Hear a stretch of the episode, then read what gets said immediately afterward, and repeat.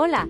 Bienvenidos a una conversación con Francisco Zen, esta vez titulada La parte lingüística de la PNL. Aprenderemos cómo el usar la parte neurolingüística de la PNL nos puede permitir dominar cualquier conversación. Comenzamos.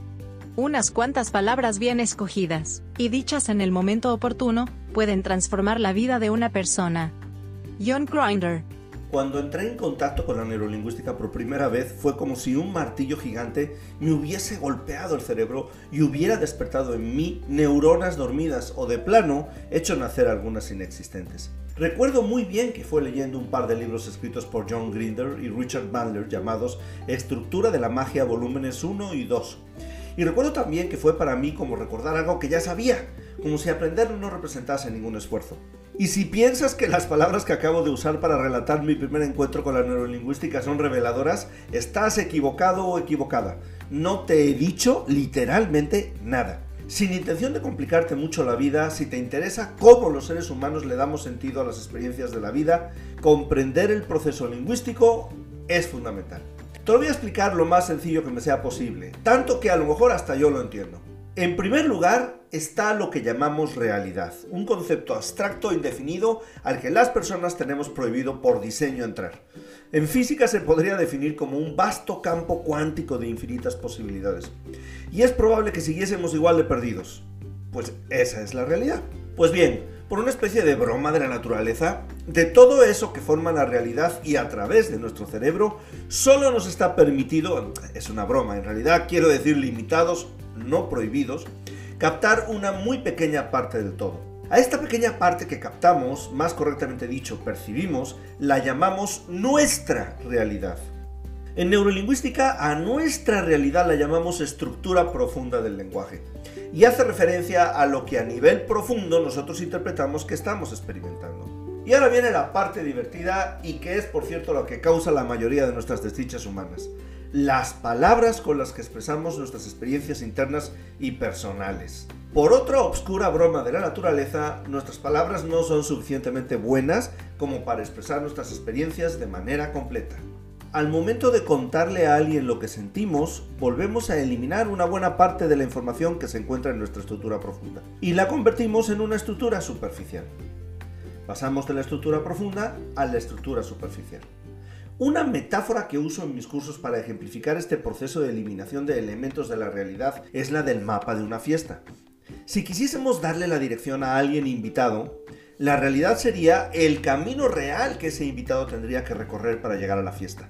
Ese camino tendría condiciones específicas, temperaturas, cambios de altitud, mantenimiento de la carpeta de asfalto, ancho del camino, longitud y muchas cosas más. Si mi invitado usase un mapa generado por algún sistema GPS y lo usase para llegar a tiempo a la fiesta, ese mapa tendría mucha menos información de la que en realidad existe en la realidad. Porque no hace falta si quieres, pero no la tendría.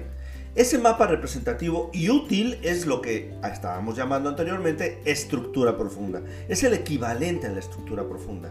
Pero otro invitado, enemigo de la tecnología, no usa GPS ni sabe leer mapas comprados en una tienda si es que todavía quedan. Así que busco mi mapa del móvil y le dibujo un bosquejo del camino copiado del mapa que estoy viendo en mi teléfono u ordenador. Evidentemente, este bosquejo tendrá todavía menos detalle y elementos que el mapa. Sería la estructura superficial. ¿Y cuál es el problema? El problema está en un proceso humano llamado alucinación y que consiste en que todo lo que no nos cuentan lo alucinamos, poniendo elementos faltantes que con seguridad no corresponden con los que estaban presentes, dándonos una interpretación muy diferente de la que el anfitrión de la fiesta experimentó en primer lugar. Creemos que hemos entendido lo mismo pero muy lejos de la realidad, en todos los sentidos. A cualquier supresión de elementos de la realidad o de la estructura profunda lo denominamos imprecisión a más alucinación, más imprecisión. Aunque mucha precisión cansa y puede llegar a molestar, lo adecuado es tener un mínimo de precisión si queremos comunicarnos sin problemas y a esto nos enseña la parte neurolingüística de la PNL. Si tu pareja te dice algo extraño como te quiero mucho, está cometiendo varias violaciones a la precisión. En primer lugar, no sé si su interpretación de querer es igual a la mía. Y en segundo lugar, la palabra mucho indica un proceso de comparación, lo cual requiere que me explique con quién me está comparando. Sin embargo, no recomendaría hacerle ninguna pregunta ni iniciar ninguna averiguación cuando escuches esa frase. Simplemente di algo como yo también y listo. Hay personas que son imprecisas intencionadamente, como los políticos, por ejemplo. En este caso, la neurolingüística es muy útil para obligarlos a ser precisos y poder confrontarlos posteriormente con elementos más específicos. La mayoría somos imprecisos porque no nos damos cuenta de los problemas que causan nuestra imprecisión. Puedes encontrar imprecisión con los problemas que ello acarrea en promesas, discursos, solicitudes de empleo, solicitudes de algún trabajo, instrucciones, órdenes o hasta en favores bien intencionados. ¿Cómo se aplica un análisis neurolingüístico en estos asuntos cotidianos? Veamos algunos ejemplos que demuestran que puede que quienes los han expresado tengan mucha preparación académica, pero no tienen ni idea de comunicación. Empecemos con una solicitud de empleo, de la que reproduzco a continuación algunas frases junto con mis comentarios. En la misma solicitud podemos leer, experiencia mínima 3-5 años, de 3 a 5 años. ¿En serio? ¿Mínima de 3 a 5? ¿Qué mierdas es eso? Con mínima de 3 años es suficiente. Lo demás confunde. Por cierto, ¿por qué mínima de 3 años? ¿De dónde carajo sacaron los 3 años? ¿En una tómbola? ¿Una galleta de la fortuna de un restaurante chino? Seguimos leyendo. Requisito. Experiencia profesional en concesionarios, consultoría o posiciones relacionadas con la experiencia cliente en automoción. ¿Qué carajo es experiencia profesional o posiciones relacionadas? ¿Una persona que pinta un concesionario y además les compra un coche vale? Otro requisito. Posee una buena capacidad de análisis, habilidades comunicativas y de relación, flexibilidad y orientación a los resultados. Pero bueno, Dios mío, ¿qué es esto? Un monumento a la imprecisión como mínimo. A ver, ¿quién es el guapo o guapa que me demuestra que no tengo capacidad de análisis, que no tengo habilidades comunicativas o que ni soy flexible ni tengo orientación a los resultados. Y claro, que a mí, si me pides que sea sincero, los resultados ni me importan para empezar. Y no dije quién opina, sino quién me demuestra. Y esa es una gran diferencia. Para terminar con esta solicitud, buscamos una persona que cumpla estos requisitos, pero sobre todo que viva la automoción como una pasión sintiendo atracción por nuevos proyectos y por vivir en primera persona la transformación del sector y de sus redes de distribución.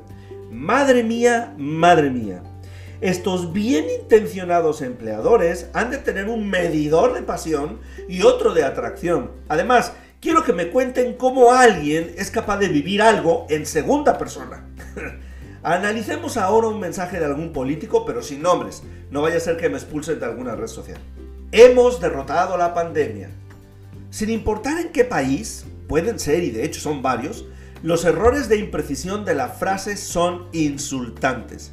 En primer lugar, se está utilizando un sustantivo inespecífico, representado por la palabra hemos. ¿Quiénes han derrotado a qué? ¿Qué significa derrotado? Esa palabra se conoce como un juicio y de nuevo no es comprensible. De hecho, ni siquiera se acerca a la realidad experimentada por los ciudadanos del país en el que la frase fue usada. Otra frase, hemos salido más fuertes. Los mismos errores que la frase anterior. Sustantivos inespecíficos, juicios y para innovar, una comparación, más fuertes. ¿Más fuertes que quién? ¿Que cuándo? ¿Cómo? ¿Qué es fuerte? Tres errores de comunicación en cuatro palabras. Solo intencionadamente se puede ser tan inespecífico o impreciso. Otra frase. Los españoles, mexicanos, americanos, colombianos, lo que quieras que es igual, quieren que hagamos esto. Pero ¿cómo alguien se atreve a decir lo que quieren los nacionales de un país? Es de un atrevimiento que raya la prevaricación y la mentira. Otra vez los sustantivos inespecíficos por todos lados. Otra frase. Los enemigos son los de la casta, los neoliberales, los conservadores, etc. Ni puñetera idea de quiénes son esas personas, ni qué carambas es casta, neoliberal, conservador o incluso progresista. Estas palabras son nominalizaciones, nombre técnico, y no tienen ningún, absolutamente ningún significado, solo el que el demagogo de turno les quiere poner. Y cuando un jefe tampoco tiene idea de comunicación, es cómico escuchar sus solicitudes de algo o alguna instrucción dada. Lo necesito para ayer es una expresión común en Latinoamérica que debe de querer decir que algo es muy urgente. Cuando yo escucho eso, lo único que puedo hacer es expresar mis condolencias porque ayer ya pasó. Urgente, por cierto, es también una expresión tremendamente mal usada.